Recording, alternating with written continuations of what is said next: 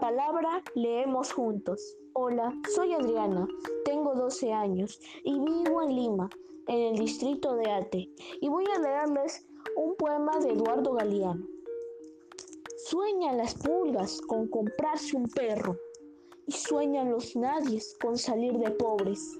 Que algún mágico día llueve pronto la buena suerte, que llueva cántaros la buena suerte. Pero la buena suerte no llueve ayer, ni hoy, ni mañana, ni nunca. Ni en lloviznita cae del cielo la buena suerte.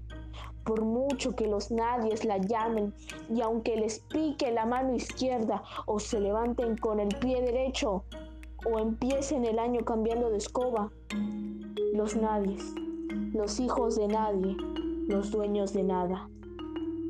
Los nadies, los ningunos, los ninguneados, corriendo la liebre, muriendo la vida, jodidos, rejodidos, que no son, aunque sean, que no hablan idiomas, sino dialectos, que no profesan religiones, sino supersticiones, que no hacen arte, sino artesanía, que no practican cultura, sino folclore, que no son seres humanos, sino recursos humanos, que no tienen cara, sino brazos, que no tienen nombre, sino número, que no figuran en la historia universal, sino en la crónica roja de la prensa local.